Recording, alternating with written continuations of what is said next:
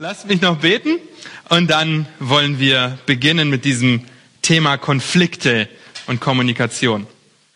Herr, und hab du Dank dafür, dass wir dein wunderbares Wort haben, das uns Anleitungen gibt, wie wir dir die Ehre geben können, wie wir unsere Liebe zu dir zum Ausdruck bringen können. Und so bete ich auch für diese Zeit jetzt, dass du Gnade schenkst zum Reden, dass du Gnade schenkst zum Hören, Herr, dass du uns konzentriert hältst und wir lernen, wie wir mit Konflikten und Kommunikation umgehen, Herr. Amen.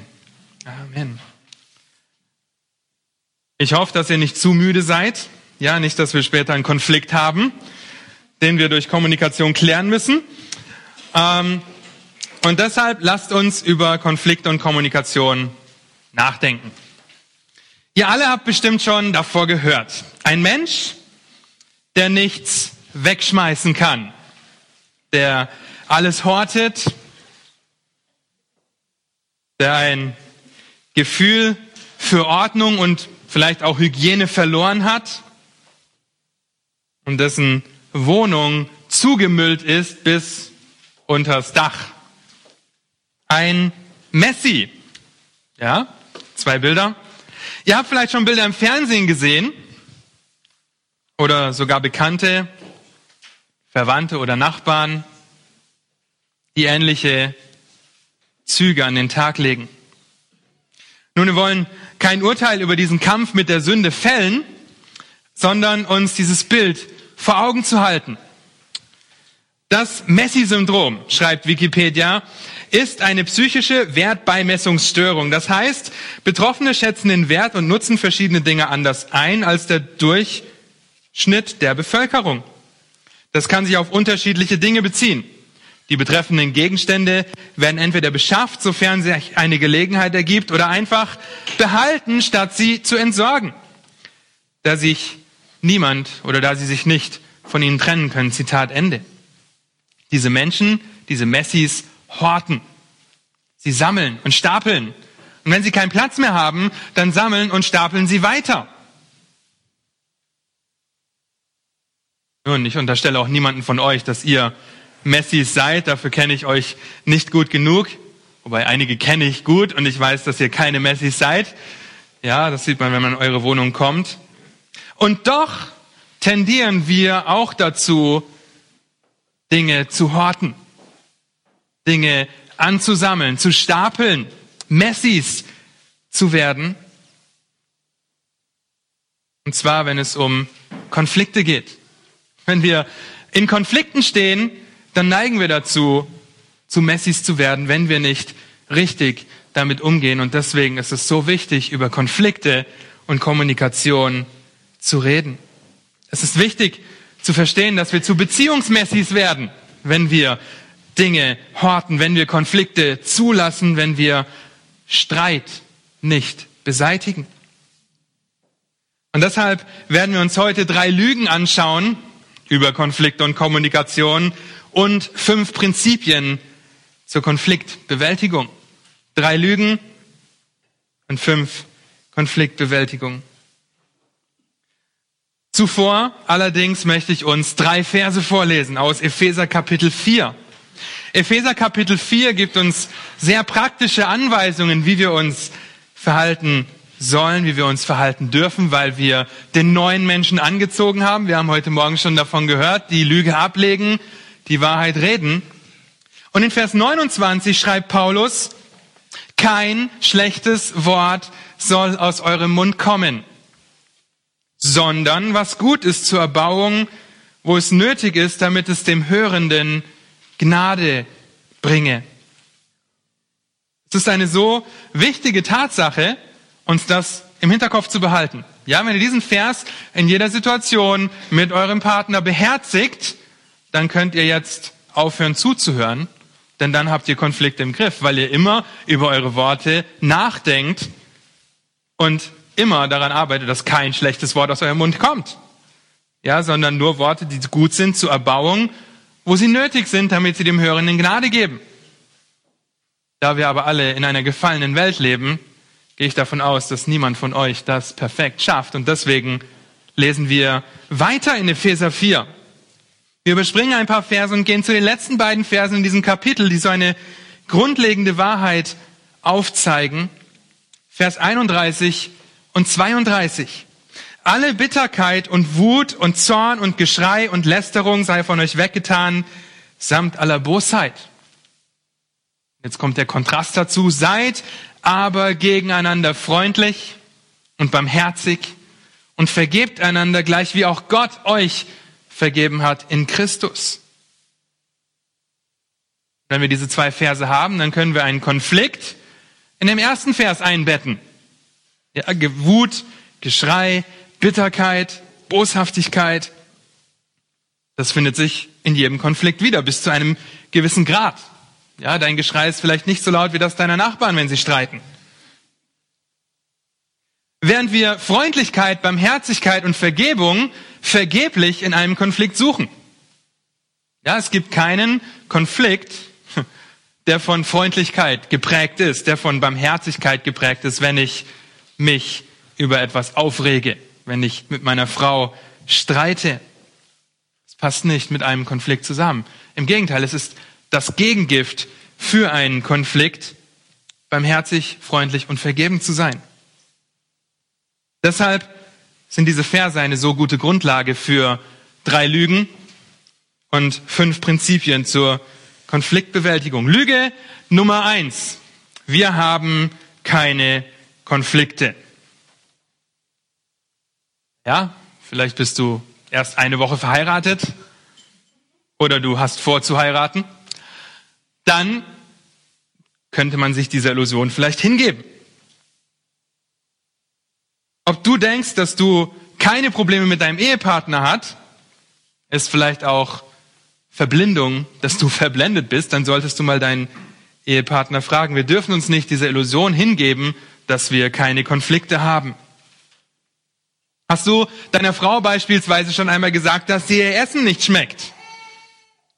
Oder hast du deinem Mann schon mal gesagt, dass sein Fahrstil dem einer Achterbahnfahrt gleicht? in der man sich fast übergeben müsste.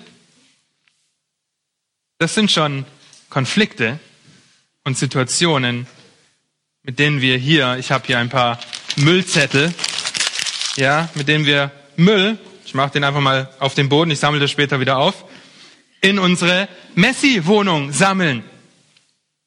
So können wir Müll ansammeln. Die zweite Lüge. Es ist einfacher, den Konflikt auf sich beruhen zu lassen, als ihn zu lösen. Wir sollen die Sünden der anderen doch zudecken, vor allem die von meinem Partner. Es ist doch viel einfacher, nicht über das Problem zu sprechen, denn die Zeit heilt alle Wunden. Es wird schon alles wieder gut werden. Dir als Ehemann hat das Essen nicht geschmeckt, du hast dir eine Pizza gewünscht und jetzt gibt es einen grünen Smoothie.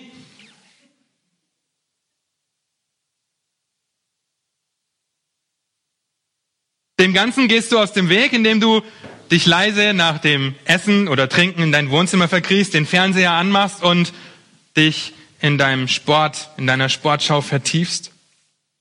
Während deine Frau genau weiß, dass dir etwas nicht gepasst hat, aber anstatt dich darauf anzusprechen, schnappt sie sich ihr iPad, macht Facebook an oder Pinterest, tja, YouTube, sucht euch aus und vertieft sich darin. Und am nächsten Morgen tut man dann so, als ob nie etwas gewesen wäre.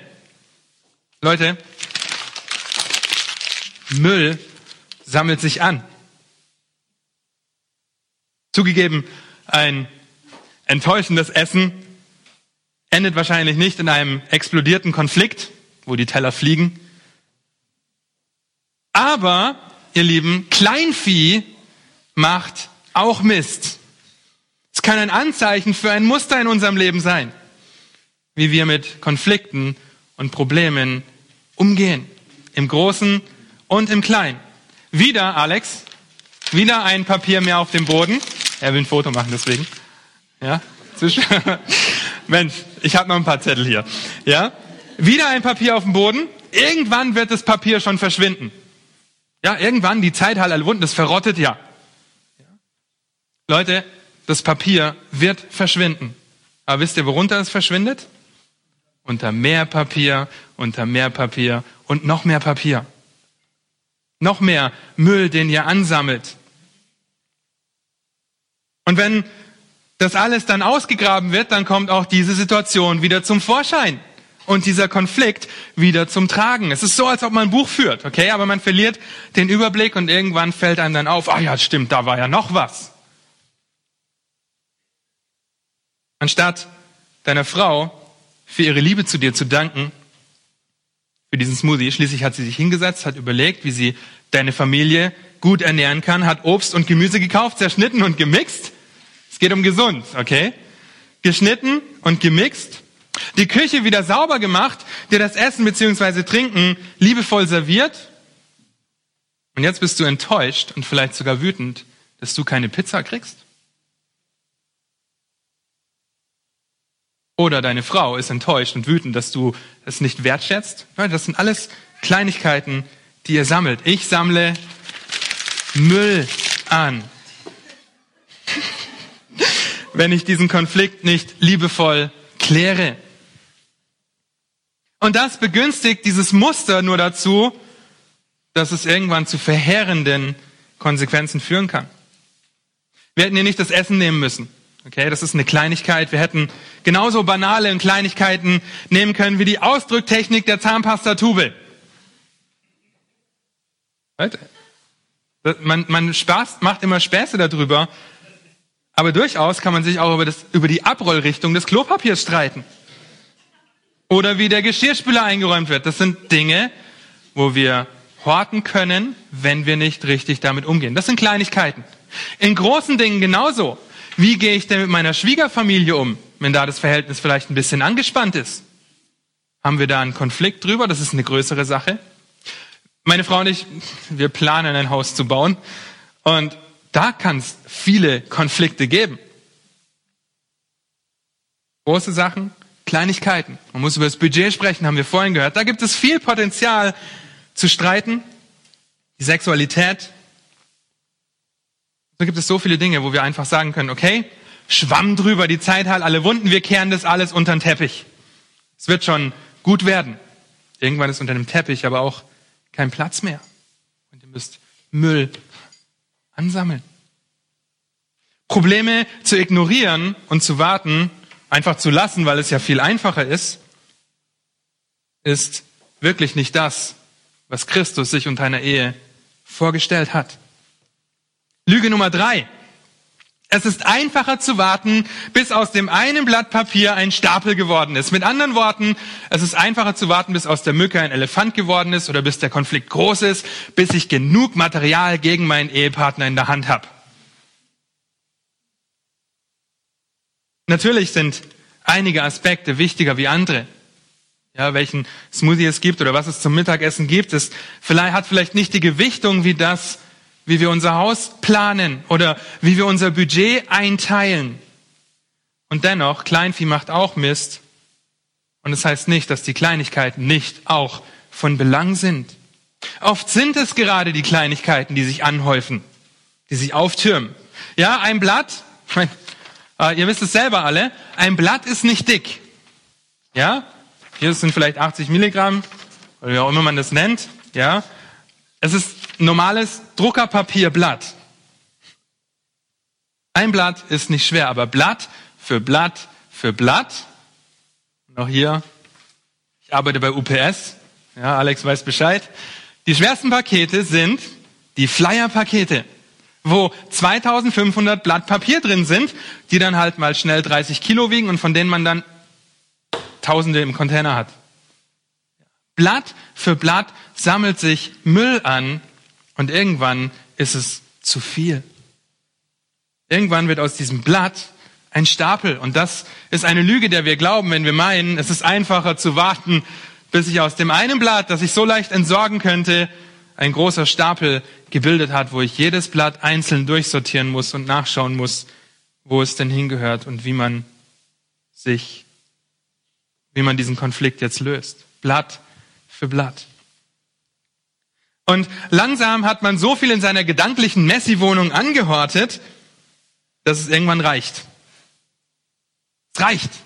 Dann trennt man sich, versucht vielleicht anzufangen, eine Lösung zu finden. Und dann gibt es mehr zu bekennen und immer mehr zu, dran zu arbeiten und es wird immer schwerer, die Probleme anzugehen. Deswegen, wenn Konflikte auftreten, sollen wir schnell dabei sein, diese Konflikte zu lösen. Lasst die Sonne nicht über eurem Zorn untergehen. Ebenfalls Epheser Kapitel 4. Und als Ehepaare müssen wir lernen, diese Kleinigkeiten schnell aus unserer Beziehung zu beseitigen, anzusprechen, miteinander liebevoll und barmherzig und vergeben, klären, bevor es sich in Bitterkeit, Wut, Streit, Geschrei, Lästerung und so weiter äußert. Und wenn dir das mit dem Papier noch nicht anschaulich genug war, denke immer an Hasen. Hasen, heute hast du zwei, morgen hast du 2000. Vermehrt sich so schnell. Drei Lügen.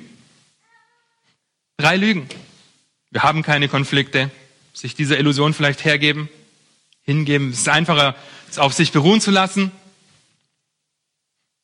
Und es ist einfacher zu warten, bis es groß wird. Wir könnten noch mehr Lügen anführen. Zum Beispiel, mein Ehepartner ist schuld an dem Streit, den wir haben.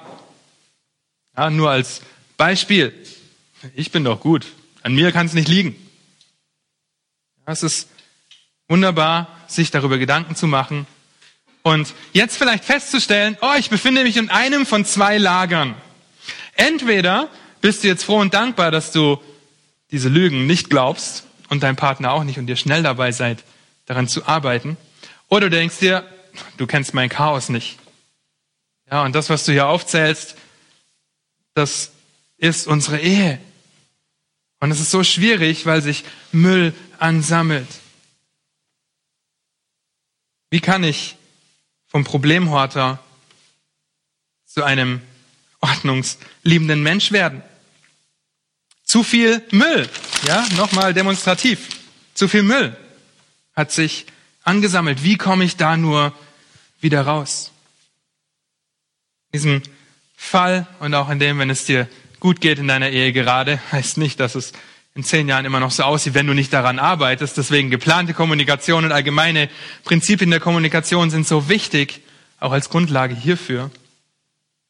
Deswegen fünf Prinzipien zur Konfliktbewältigung, um sich dessen im Klaren zu sein. Und diese Prinzipien gehen jeden etwas an.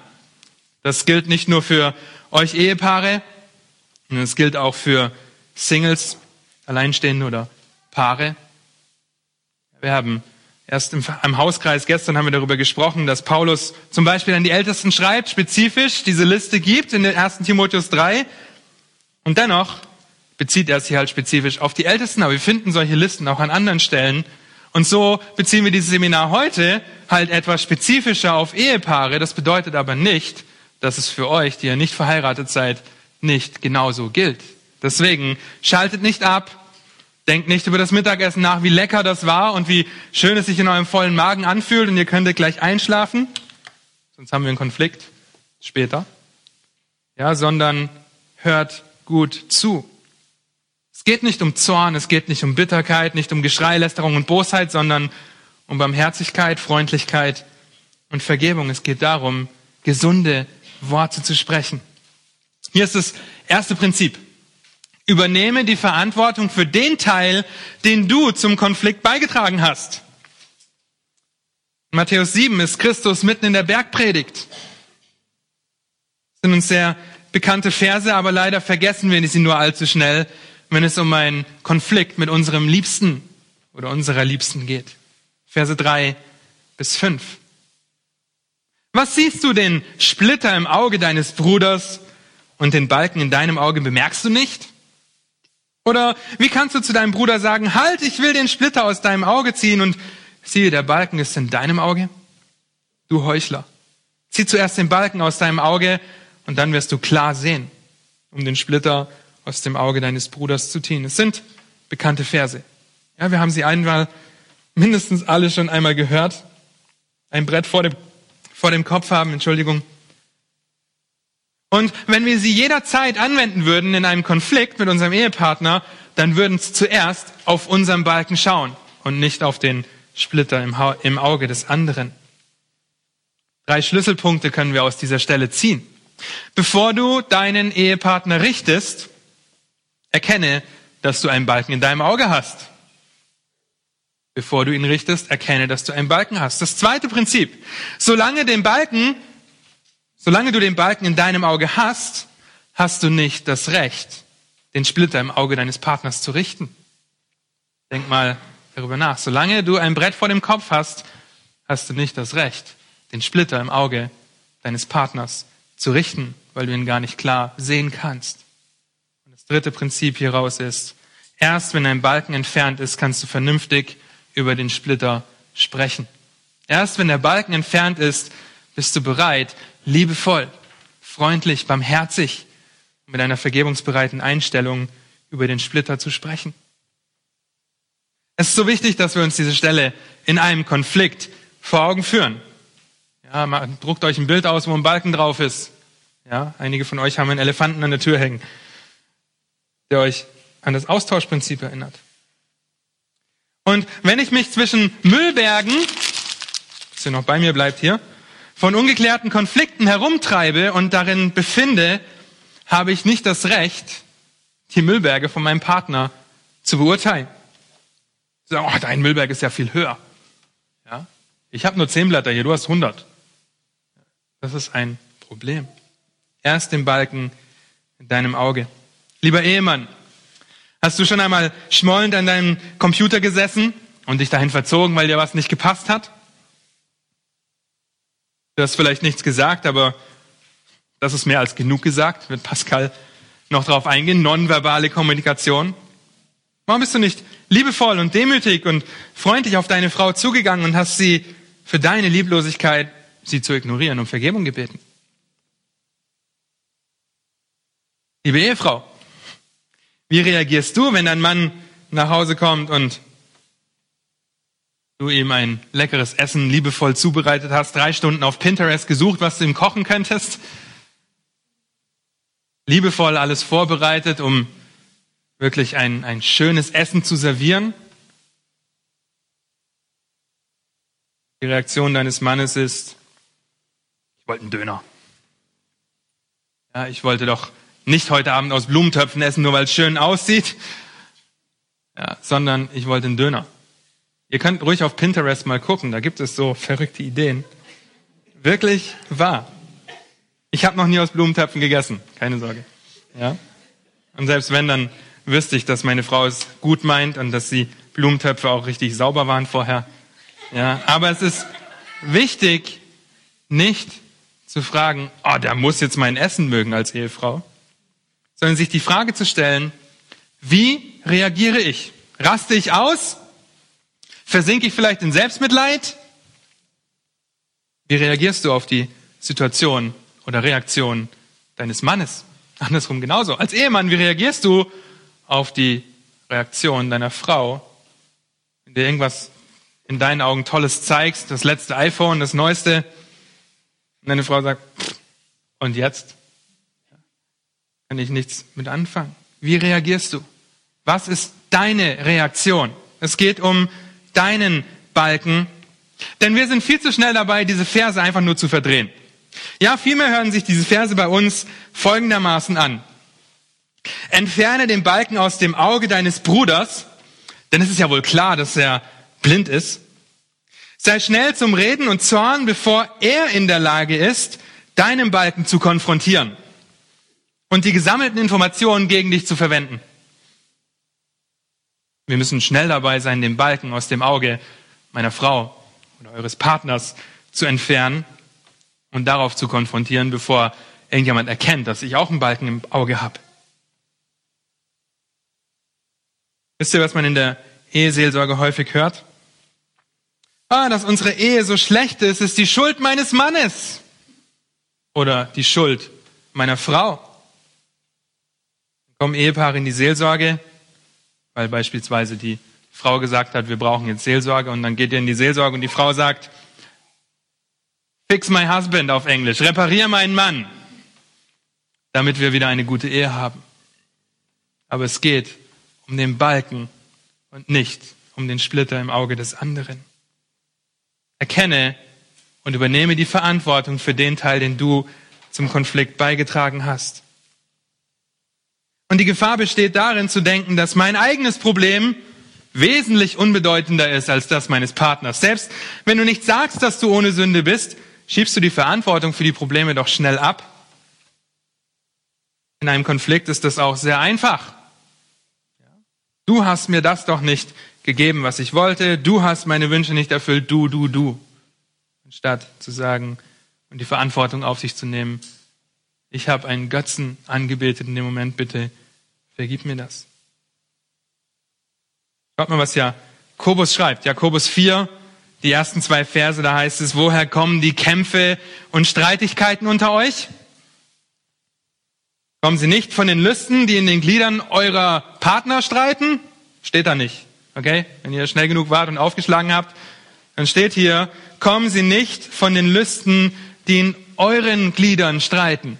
Ja, ich bringe einen Teil zum Konflikt mit. Ihr seid begehrlich und habt es nicht. Ihr mordet und neidet und könnt es doch nicht erlangen. Ihr streitet und kämpft doch. Ihr habt es nicht, weil ihr nicht bittet.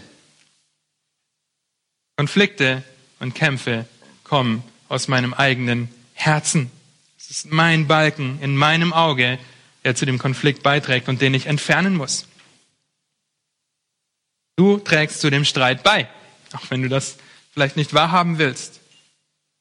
Und wenn Christus das Zentrum deiner und eurer Ehe ist, dann wirst du Konflikte aus einer anderen Perspektive sehen. Aber dazu ist es wichtig, geplante Kommunikation mit Gott zu haben, um auf Christus zu blicken, bevor du auf deine Ehe blickst. Dann wirst du erst gar nicht so weit kommen, Messi-Müllberge in deinen Gedanken anzusammeln. Dann wirst du lernen, die Demut zu haben, zuzugeben, dass du einen Balken in deinem Auge hast, wenn es sich bei deinem Partner lediglich um einen Splitter handelt. Die Dimension dieser Balken und dieser Splitter, die sei mal dahingestellt. Sei demütig. Das bedeutet nicht, dass du ein Fußabtreter bist. Das bedeutet, dass du den anderen höher achtest als dich selbst. Such den Auslöser für einen Konflikt zuallererst bei dir selbst und nicht bei deinem Partner. Was will mein Herz? Welche Reaktion habe ich erwartet? Wie habe ich reagiert? Wie will ich reagieren? Stell dir diese Fragen. Aber wie kannst du mit dieser Demut reagieren? Du hast ja keine Ahnung, wie mein Mann oder wie meine Frau ist. Wie kann ich so reagieren, dass ich nicht für alles die Schuld zugeschoben bekomme? Indem du zuerst auf Christus blickst. Schau auf ihn und erkenne, was er für dich getan hat. Er hat sein Leben gelassen. Er hat dich erlöst. Und wenn du auf Christus blickst, kriegst du diese andere Perspektive. Denn ein Konflikt mit deinem Partner ist nichts anderes, als aus deinem Herzen heraus zu sagen, Gott ist nicht souverän. Du stellst ihn in Frage und klagst letztendlich ihn an. Denn Gott hat dich in die Situation gestellt, hat diesen Partner an die Seite gestellt. Und wenn du einen Konflikt hast, weil dir was nicht passt, letztendlich geht es um dein eigenes Königreich und nicht um das Königreich Gottes. Gib dich Gott hin, hab ihn an erster Stelle. Ja, dann werden die Müllberge kleiner werden. Deswegen schmeiße ich jetzt keinen Zettel hin. Werden weniger werden und ihr werdet anfangen, daran zu arbeiten. Und die Frage, die ich dir stellen muss, ist, bist du dir des Balkens in deinem Auge überhaupt bewusst? Wie reagierst du, wenn deine Frau eure Kinder anders erzieht, als du es dir vorstellst, wenn sie deiner Meinung zu streng oder nicht streng genug ist? Stellst du sie vor deinen Kindern bloß und provozierst sie zum Zorn auf eine lieblose, bösartige Art und Weise? Oder leitest du sie liebevoll an, wenn die Kinder schon im Bett sind und du sie für deine mangelnde Leitung um Vergebung beten kannst, denn du als Mann trägst die Verantwortung für deine Familie. Sei ein liebevoller Leiter und kein bösartiger Tyrann.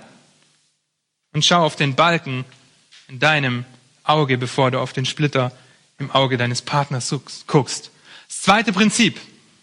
Tue Buße über deinen Beitrag zum Konflikt. Das ist die logische Konsequenz davon, wenn ich den Balken in meinem Auge erkenne, dann werde ich Buße tun.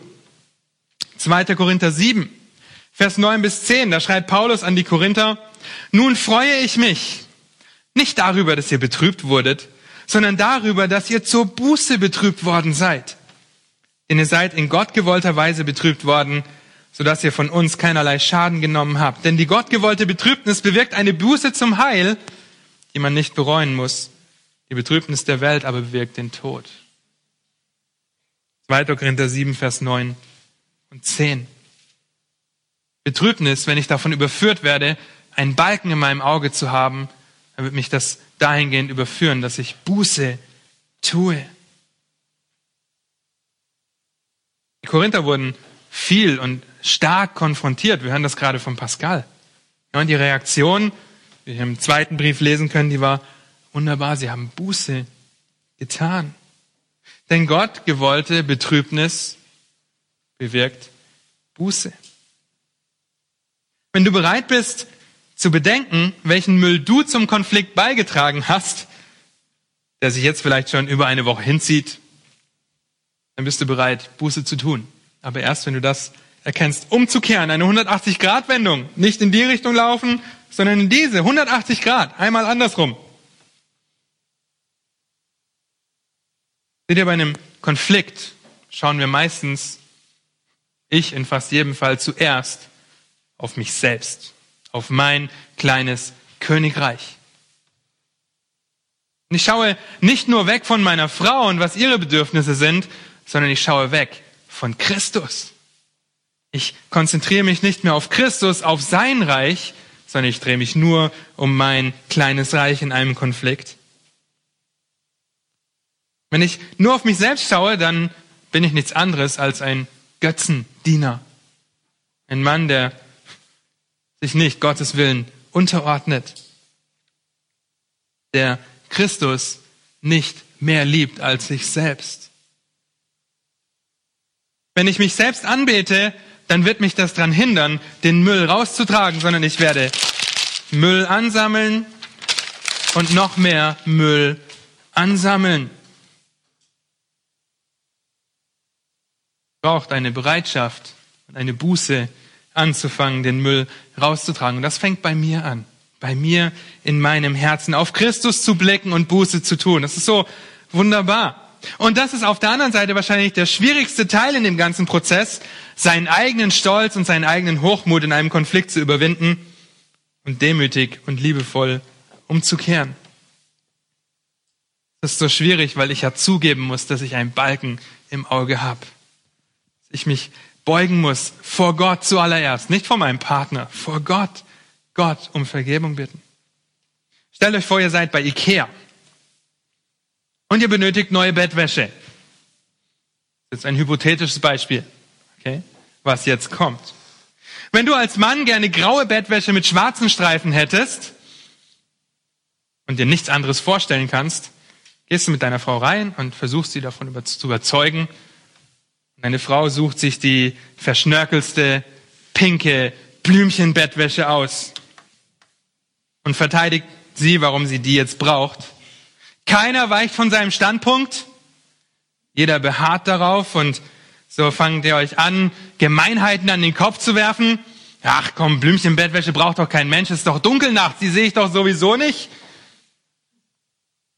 Aber ist ja klar, dass du die willst. Du willst ja immer das verschnörkelte Zeug, das eigentlich gefällt es mir und so steigert ihr euch rein und es kommt zu einem Konflikt. Was würde es in so einer Situation bedeuten, Buße zu tun, zu erkennen, dass ich einen Balken habe? Wofür müsste ich um Vergebung bitten? Nicht dafür, dass ich die schwarze Bettwäsche will. Okay, es tut mir leid, dass ich die schwarze möchte. Äh, bitte vergib mir das. Nein, auf keinen Fall. Ja? Sondern darum, dass du lieblos warst, dass du unbarmherzig warst, unfreundlich, dass du nicht demütig warst. Das würde wiederum bedeuten, dass du deinen Fehler zuerst anerkennen musst und Buße tun musst. Es geht beide Seiten etwas an, okay? Nicht nur den Ehemann. Du könntest zugeben, dass du nicht bereit bist, Kompromisse einzugehen. solange nicht von dir erwartet wird, dass du sündigst. Okay? Wenn dein Partner mit dir über eine Sache streitet, weil er von dir erwartet, dass du sündigst, dann musst du Gott ehren und höher achten als deinen Partner. Wenn es um so Kleinigkeiten geht, dann darfst du auch um Vergebung bitten, dass du egoistisch, stolz, hochmütig, selbstsüchtig bist und auf deiner Bettwäsche beharrst. Warum nicht beide Bettwäschen kaufen? Oder den anderen in Liebe höher achten als sich selbst? Aber in dem Moment willst du das, was du willst. Mein Herz wird zu meiner Götzenfabrik. Mein Balken wird größer und größer und ich kann nicht mehr klar sehen. Tue Buße und erkenne an, dass dein Herzenswunsch ebenfalls Buße nötig hat. Ein Autor hat einmal Zitat äh, gesagt, Zitat, einzelne Menschen und Paare, die ihr eigenes Herz und dessen sündhafte Reaktionen betrachten und Buße tun, haben den besten Ausgangspunkt für eine Ehe. Zitat Ende. Einzelne Menschen und Paare, die ihr eigenes Herz und dessen sündhafte Reaktionen betrachten und darüber Buße tun, haben den besten Ausgangspunkt für eine Ehe. Schau auf den Balken in deinem Leben und tu darüber Buße in einem Konflikt. Glaubst du das? Arbeitest du daran? Wie kannst du daran arbeiten? Und denke daran, dass Christus uns alles zur Verfügung gestellt hat, was wir benötigen. Wir haben Gottes Wort, das uns aufzeigt, wie wir gottesfürchtig wandeln können und sollen. Er kommuniziert mit uns. Wir haben das Gebet, durch das wir uns in bewusste Abhängigkeit zu Gott begeben können. Wir kommunizieren mit Gott, können durch seine Gnade und den Heiligen Geist, der in uns wohnt, gehorsam sein und werden durch die Gemeinschaft mit unserem Partner oder anderen Geschwistern überführt, an den Verheißungen Gottes durch den Glauben festzuhalten. Sei schnell dabei, Buße über deinen Müllberg zu tun. Bitte, bitte. Denn sonst sammelt sich der Müll an und sammelt sich der Müll an. Erkenne den Balken, tue Buße. Das dritte Prinzip, auch wieder eine logische Konsequenz, sei schnell bereit, deinem Partner zu vergeben. Matthäus 18, Vers 21 bis 35, ich habe mich hier verschrieben zeigt wunderbar auf, was es bedeutet zu vergeben. Ihr alle kennt dieses Gleichnis. Wir lesen es nicht komplett. Es ist das Gleichnis von den zwei Knechten. Der eine Knecht, der den König anbettelt, seine unbezahlbare Schuld zu vergeben und der dann wiederum selber nicht bereit ist, die kleine Schuld, den Tageslohn seines Nächsten zu vergeben. Wenn ihr dieses Gleichnis lest, dann stellt ihr bei der Antwort des Königs schnell fest, dass es um Vergebung geht. Vers 32. Da ließ sein Herr ihn kommen und sprach zu ihm, du böser Knecht, jene ganze Schuld habe ich dir erlassen, weil du mich batest. Solltest denn nicht auch du dich über deinen Mitknecht erbarmen, wie ich mich über dich erbarmt habe? Nun, und das könnt ihr auch in Epheser 4, Vers 31 und 32 wieder einordnen. Wie reagiert man, wenn man nur auf seine Wünsche schaut? Reagieren wie der Knecht, der nicht bereit ist, zu vergeben und Schuld zu erlassen. Wut, Bitterkeit, Geschrei. Wie reagieren wir, wenn wir bereit sind zu vergeben?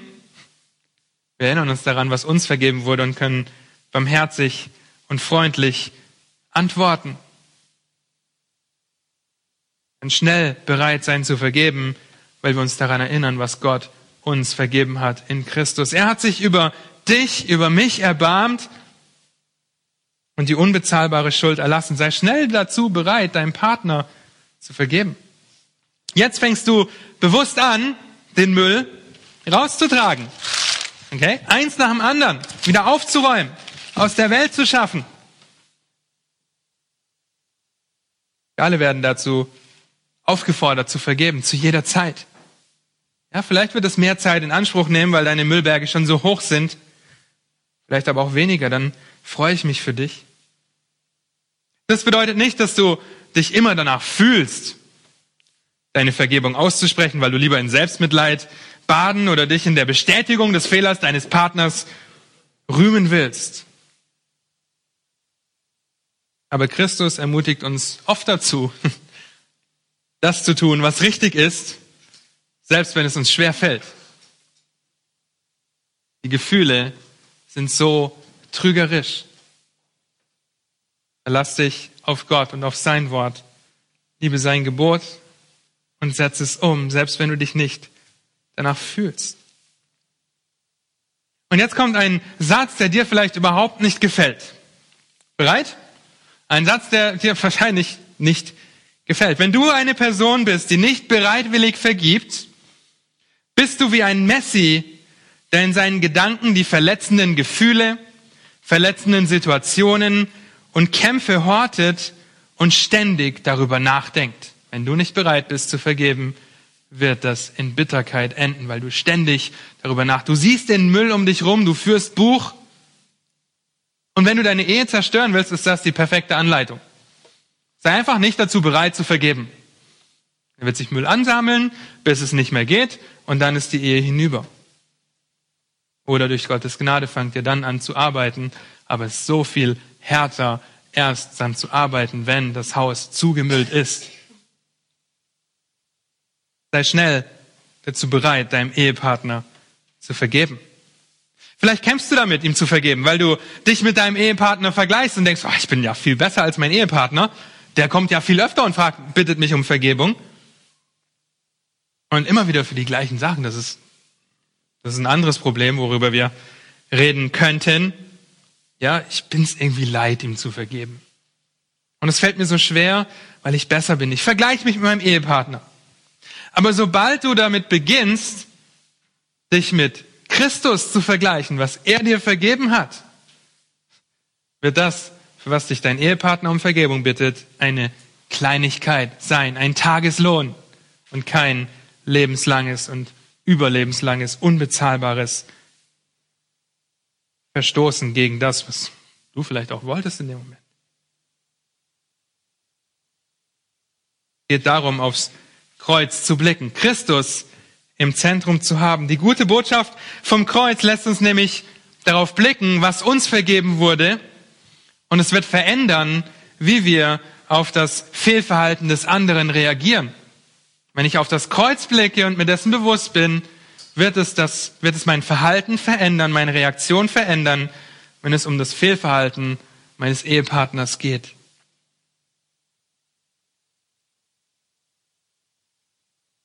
Zurück zur Bettwäsche. Wie sieht es aus, um Vergebung zu bitten und Vergebung zuzusprechen? Die grau-schwarze oder Blümchenbettwäsche ist nur ein Auslöser dieses Konflikts und zeigt, was in eurem Herzen ist. Und dieses um Vergebung bitten sollte sich nicht folgendermaßen anhören. Wenn du unbedingt willst, dann tut es mir leid, dass ich dagegen gesprochen habe. Aber du warst ja auch nicht wirklich besser. Bitte vergib mir. Hauptsatz. Ja, da ist der nächste Konflikt schon vorprogrammiert. Definitiv. Wie hört sich der nächste Vorschlag an? Ich habe lieblos gehandelt, weil ich nur auf mich und meine Wünsche geschaut habe und dir hier eine Szene gemacht habe. Ich war damit ein gehässiger bösartiger Partner und habe vor Gott und vor dir gesündigt, bitte vergib mir. Ich bin sehr gerne bereit, dir die Blümchenbettwäsche zu kaufen. Hört sich besser an, oder? Oder ich bin gerne bereit, dir die grau-schwarze Bettwäsche zu kaufen. Deine Frau wird eher bereit sein, dir zu vergeben, wenn du sie so um Vergebung bittest, weil du erkennst, dass du Buße tun musst. Und wird sie vielleicht auch dazu ermutigen, dich um Vergebung zu beten weil sie dadurch überführt wird. Du musst nicht sagen, bitte vergib mir und jetzt du. Ja? Manchmal äh, machen meine Frau und ich das im Spaß, weil wir beide überführt sind. Und dann fängt einer an, bitte vergib mir das und jetzt du. Ja, das ist, das ist dann im Spaß. Aber wenn es ein großer Konflikt war, dann ist das eher schwierig. Bitte vergib mir, Jetzt du aber auch, du warst nämlich auch, ja, da ist der nächste Konflikt schon vorprogrammiert. Willst du gerade so weitermachen, wie du gerade aufgehört hast? Und wenn Vergebung ausgesprochen ist, dann hat das mindestens drei Konsequenzen. Erstens, ich verspreche, diesen Konflikt nicht mehr aufzurollen, um dir einen Schaden zuzufügen. Ja, das heißt nicht, dass ich wieder über diese Situation spreche, um sie einzuordnen und zu überlegen, was man besser machen kann. Es bedeutet auch nicht, dass du keine Hilfe in Anspruch nimmst von einem Pastor oder von einem vertrauten Bruder oder Ehepaar, dass du nie wieder darüber sprichst, aber du verwendest es nicht gegen deinen Partner. Zweitens verspreche ich, dass ich mit niemandem darüber rede. Wie gesagt, die Seelsorge ist eine andere Situation. Aber Vergebung hält den Kreis der Eingeweihten so klein wie möglich. Okay, Vergebung hält den Kreis der Eingeweihten so klein wie möglich. Es kann gut sein, dass in der Seelsorge Dinge aufgerollt werden, um sie einfach zu beurteilen, aber es geht nicht über diesen Raum hinaus. Ja, wenn ihr zu Dieter und Christiane oder Pascal und Bea oder Daniel, Juliane, mir und Miri in die Seelsorge geht, dann wird es den Raum nicht verlassen. Dann werden wir nicht sonntags morgen stehen und, ach, übrigens, der Peter hat gesagt, dass er mit seiner Frau gestritten hat über die Bettwäsche. Ja, nein, wird nicht passieren. Denn Vergebung hält den Kreis der Eingeweihten so klein wie möglich. Und drittens, ich verspreche, nicht darüber nachzusinnen, nicht darüber nachzudenken, meinen gedankenfreien Lauf zu lassen und darüber nachzudenken, was du mir Böses getan hast. Die mentale Kraft dafür zu verschwenden, sich in den Konflikt, der gelöst ist, nochmal reinzusteigern. Es ist vergeben und wir machen weiter. Ich denke nicht nach über diesen Konflikt, sondern ich konzentriere mich auf das, was vor uns liegt und trete meinem Ehepartner mit Liebe, Barmherzigkeit und Vergebung entgegen. Vergibst du bereitwillig? Bedenke, dass dir vergeben wurde in Christus, bevor du in deinem Stolz nicht bereit bist, deinem Ehepartner zu vergeben und dem Dampf mal freien Lauf zu lassen, den ganzen Müll aufzuzählen, der sich in deinen Gedanken angesammelt hat. Prinzip Nummer vier. Lass den Müll draußen. Lass ihn draußen. Sei schnell dazu bereit, erstens den Müll rauszutragen, dadurch, dass du um Vergebung bittest, Buße tust, umkehrst. Und jetzt arbeite dran, dass der Müll draußen bleibt. Lasst die Sonne nicht über eurem Zorn untergehen. Arbeitet an den Konflikten mit diesen Prinzipien, um den Müll erst gar nicht anzusammeln. Philippa 3, Vers 13 und 14. Schreibt Paulus an die Philippa, Brüder, ich halte mich selbst nicht dafür, dass ich es ergriffen habe. Eines aber tue ich. Ich vergesse, was da hinten ist und strecke mich aus nach dem, was vor mir liegt und jage auf das Ziel zu, den Kampfpreis der himmlischen Berufung Gottes in Christus Jesus. Ich jage auf das Ziel zu. Ich vergesse, was da hinten ist. Ich gucke nicht auf den Müll in meiner Wohnung, den wir vor zwei Monaten rausgetragen haben und schaue nach, ob er noch da ist. Nein, ich strecke mich aus nach dem, was vorne ist. Meine Wohnung ist entmüllt, entrümpelt und jetzt fange ich an, sie mit schönen Gegenständen einzurichten. Es geht nicht um die, es geht nicht um die Vergangenheit, es geht um die Zukunft. Und viele Menschen und Ehepaare, vielleicht auch ihr, lebt in der Vergangenheit und ihr werdet von euren Fehlern immer wieder eingeholt, den Fehlern und Konflikten in eurer Ehe, ihr denkt da immer wieder drüber nach, ihr streitet vielleicht immer wieder über dieselben Punkte. Wenn Vergebung geschehen ist, dann ist der Fluch der Vergangenheit aufgehoben. Ja, wenn du deinem Ehepartner vergeben hast und wirklich vergeben hast, dann blickst du in die Zukunft. Du wirst dich zu Christus hin ausstrecken, dem Ziel nachjagen. Das Ziel ist die himmlische Berufung. Das, was vor uns liegt, die Ewigkeit. Wie, wie kann ich mich dann jetzt so verhalten, wenn ich weiß, ich verbringe die Ewigkeit eines Tages bei Christus und bei Gott, der frei ist von Sünde, von Fehlern, komplett in Heiligkeit wohnt? Es wird ein anderes Licht auf Konflikte geben. Schaue nicht nach dem Müllberg, wie er abtransportiert wird. Trauere ihm nicht nach. Okay. Arbeite daran, den Müll gleich zu entsorgen, gleich Mülltrennung zu betreiben. Leichter gesagt als getan, korrekt? Auf der einen Seite ist es so einfach, weil es lediglich um zwei Königreiche geht, mein eigenes oder das Königreich Gottes. Wenn Christus im Zentrum deines Lebens steht, dann seid ihr für die Tatsache dankbar, dass ihr den Müll durch Gottes Gnade rausbringen könnt und konntet und ihr jetzt ehrlich und hilfreich an eurer Ehe arbeiten könnt. Ja, Pascal hat das Bild mal in der Männer, in Männerrunde aufgezeigt. Die Ehe, das Ehe steht jeweils für einen Egoisten und das Haar in der Mitte für den Herrn. Richtet euch auf Gott aus, nicht auf den egoistischen Partner, den ihr geheiratet habt. Gottes Gnade ist weiterhin so stark, dass sie dir helfen oder euch helfen wird, den Müll draußen zu lassen. Es kann so einfach sein. Es kann so einfach sein, wenn wir auf Gott blicken. Wird Gott die Ehre geben, wenn wir schnell bereit sind, diese Prinzipien zu beherzigen und auch dafür um Vergebung zu bitten, wenn wir den Lügen geglaubt haben. Ja, vielleicht auf der anderen Seite aber denkst du dir jetzt, du hast gar keine Ahnung. Du hast keine Ahnung von unserer Beziehung, von unserer Ehe, von den Müllbergen, die wir angesammelt haben. So eine messy Wohnung. Einfach nur kaputt. Wir haben schon so oft kurz vor der Scheidung gestanden. Mein Mann darf nicht mehr im Schlafzimmer schlafen, sondern im Gästezimmer. Wenn wir streiten, dann gehen Teller kaputt. Du hast keine Ahnung. Keine Ahnung, was bei uns abgeht. So schrecklich. Wir wollen da raus, aber wissen nicht wie. Dann kommt das fünfte Prinzip. Sucht euch Hilfe, wenn ihr es alleine nicht schafft.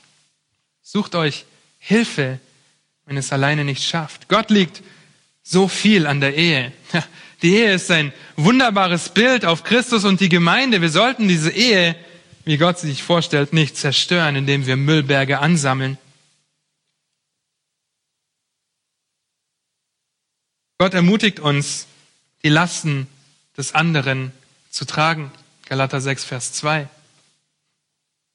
Er ermutigt uns, dass wir uns freuen mit denen, die fröhlich sind, trauern mit denen, die traurig sind, dass wir die Unordentlichen zurechtweisen. Er ermutigt uns dazu, dass wir einander dienen. Deshalb ist es überhaupt kein Verbrechen, sich Hilfe zu suchen. Deswegen ist es kein Verbrechen, wenn wir hier von biblischer Seelsorge sprechen und euch ermutigen, sie wahrzunehmen. Gottes Wort ist allgenügsam und mächtig Herzen zu verändern. Bitte nehmt Hilfe in Anspruch, wenn ihr euch in einem Müllberg wiederfindet. Dieter, Pascal, Daniel oder ich oder einem anderen Bruder, einem Ältesten, wenn du nicht zu dieser Gemeinde gehörst, jemand, den du vertraust, dem du dich anvertrauen kannst, weil du weißt, dass er dir mit Gottes Wort von der Bibel her helfen kann. Es ist so wichtig, den Müll zu entsorgen. Okay? Und manchmal ist das Haus so voll, die Wohnung so krappel, rappelvoll, dass man denkt, oh, ich brauche ein Entrümpelungsunternehmen, das mir dabei hilft, den Müll rauszutragen. Ja, ihr kennt das aus den Fernsehserien, da kommt dann ein ganzes Team und räumt den Müll raus. Es ist so gut, einen großen Gott zu haben, so gut über Kommunikation nachzudenken und wie es einfach nur Müllberge ansammelt, wenn wir den Lügen glauben. Ah, wir haben keine Konflikte.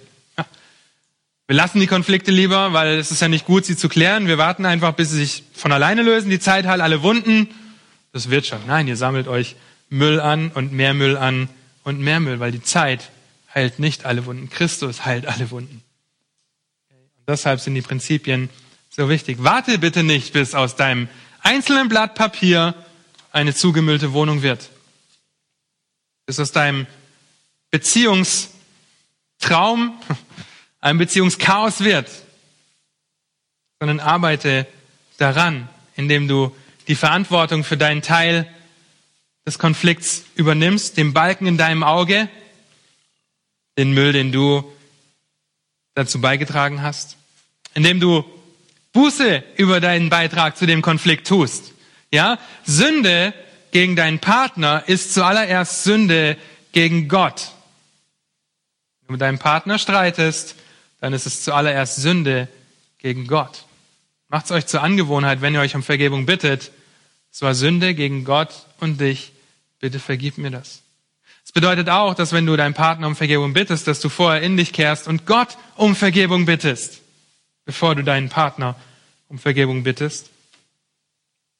Sünde richtet sich immer gegen Gott letztendlich. Jeder Konflikt richtet sich letztendlich gegen Gott. Sei schnell bereit, deinem Partner zu vergeben, selbst wenn es dir schwer fällt. Es gibt Situationen, da muss man auch Seelsorge wahrnehmen. Ja, dein Partner geht fremd. Der beichtet dir das, bitte dich um Vergebung. Das ist schwer zu vergeben. Aber denk daran, was dir vergeben wurde, als Christus mit seinem Leben für dich am Kreuz bezahlt hat. Was dir vergeben wurde, dass du ewiges Leben hast. Sei schnell bereit, deinem Partner zu vergeben. Lass den Müll draußen. Guck dem Müll nicht nach. Guck nicht nach äh, Möglichkeiten, wieder Müll anzusammeln, wieder Buch zu führen gegen deinen Partner, sondern das, was vor euch liegt. Und das ist Christus. Christus, mit dem wir eines Tages die Ewigkeit verbringen werden, wenn du ein Kind Gottes bist. Und ich ermutige euch, und ihr habt das von Dieter schon gehört, sucht euch Hilfe, wenn ihr es alleine nicht schafft. Auf unserem Grundstück reißen wir gerade eine Scheune ab und das würden wir alleine gar nicht schaffen.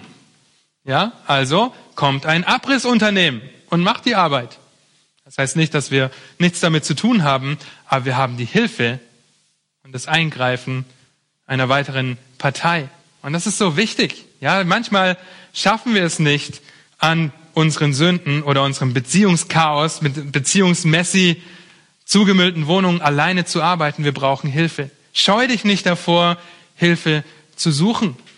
Scheu dich nicht davor, wenn du es alleine nicht schaffst, wenn ihr es alleine nicht schafft.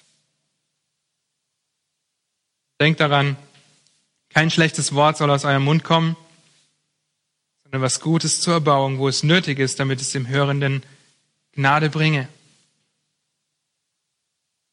Alle Bitterkeit und Wut und Zorn und Geschrei und Lästerung sei von euch weggetan, samt aller Bosheit.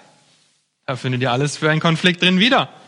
Seid aber gegeneinander freundlich und barmherzig und vergebt einander gleich, wie auch Gott euch vergeben hat in Christus. Amen. Lasst mich noch beten. Herr, und es ist so wunderbar, dass du ein vergebender Gott bist, der sich erniedrigt hat, um auf diese Erde zu kommen, als geringster von den Geringsten, als Sklave für unsere Schuld zu sterben. Und wie oft lassen wir das, vergessen wir das und ja, denken nicht darüber nach, wenn wir in einem Konflikt mit unseren Partnern stehen.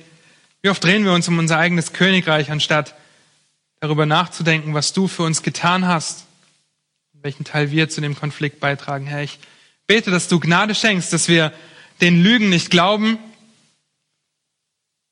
dass wir die Prinzipien beherzigen. Ich bete, dass du Gnade schenkst und auch Überwindung, falls ein Ehepaar hier sitzt, das Hilfe benötigt und bete, dass du Gnade schenkst, dass der Müll rausgebracht werden kann.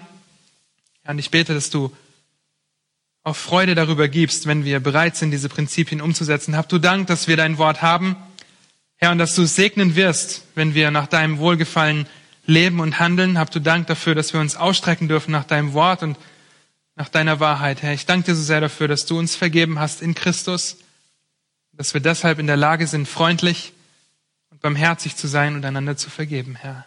Amen.